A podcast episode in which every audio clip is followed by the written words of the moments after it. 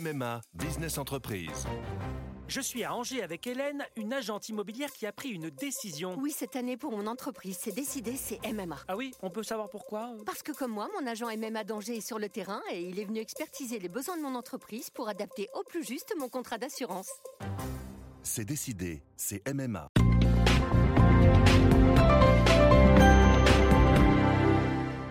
Bonjour, voici l'éditorial du 1er avril, écrit par Bertrand de Saint-Vincent, le titre Sur un fil. Le monde, en pleine bourrasque, retient son souffle.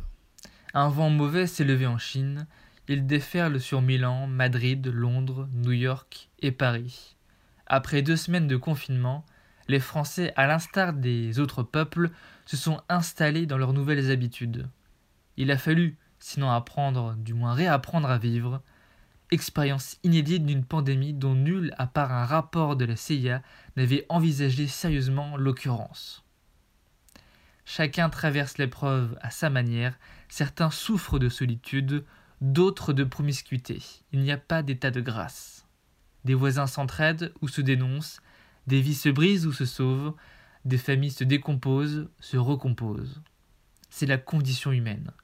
Des citadins réfugiés à la campagne redécouvrent la nature, d'autres penchés à leur balcon contemplent sans y croire les avenues désertées. Quel est le mystérieux auteur de ce scénario catastrophe? Les hypothèses les plus folles courent comme des rats. À la radio, des experts se relaient derrière les micros qu'on leur tend. Leur analyse meuble le vide, telles des musiques d'ascenseur.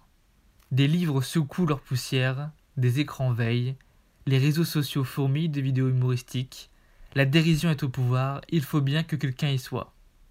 La méditation gagne du terrain et le yoga devrait sortir vainqueur des combats. Comme sous l'Antiquité, certains se nourrissent de pain et de jeux. Chaque soir, vers 20 heures, les plus résistants se mettent à leurs fenêtres pour applaudir le personnel soignant. Ici, au rang de héros anonymes, ces soldats de l'ombre montent au front, trop souvent désarmés. Dans le pays à l'arrêt, au fil des jours et des communiqués qui égrènent le nombre des victimes, l'inquiétude des débuts a fait place à une sourde angoisse. Quand tout cela finira-t-il? Et surtout comment?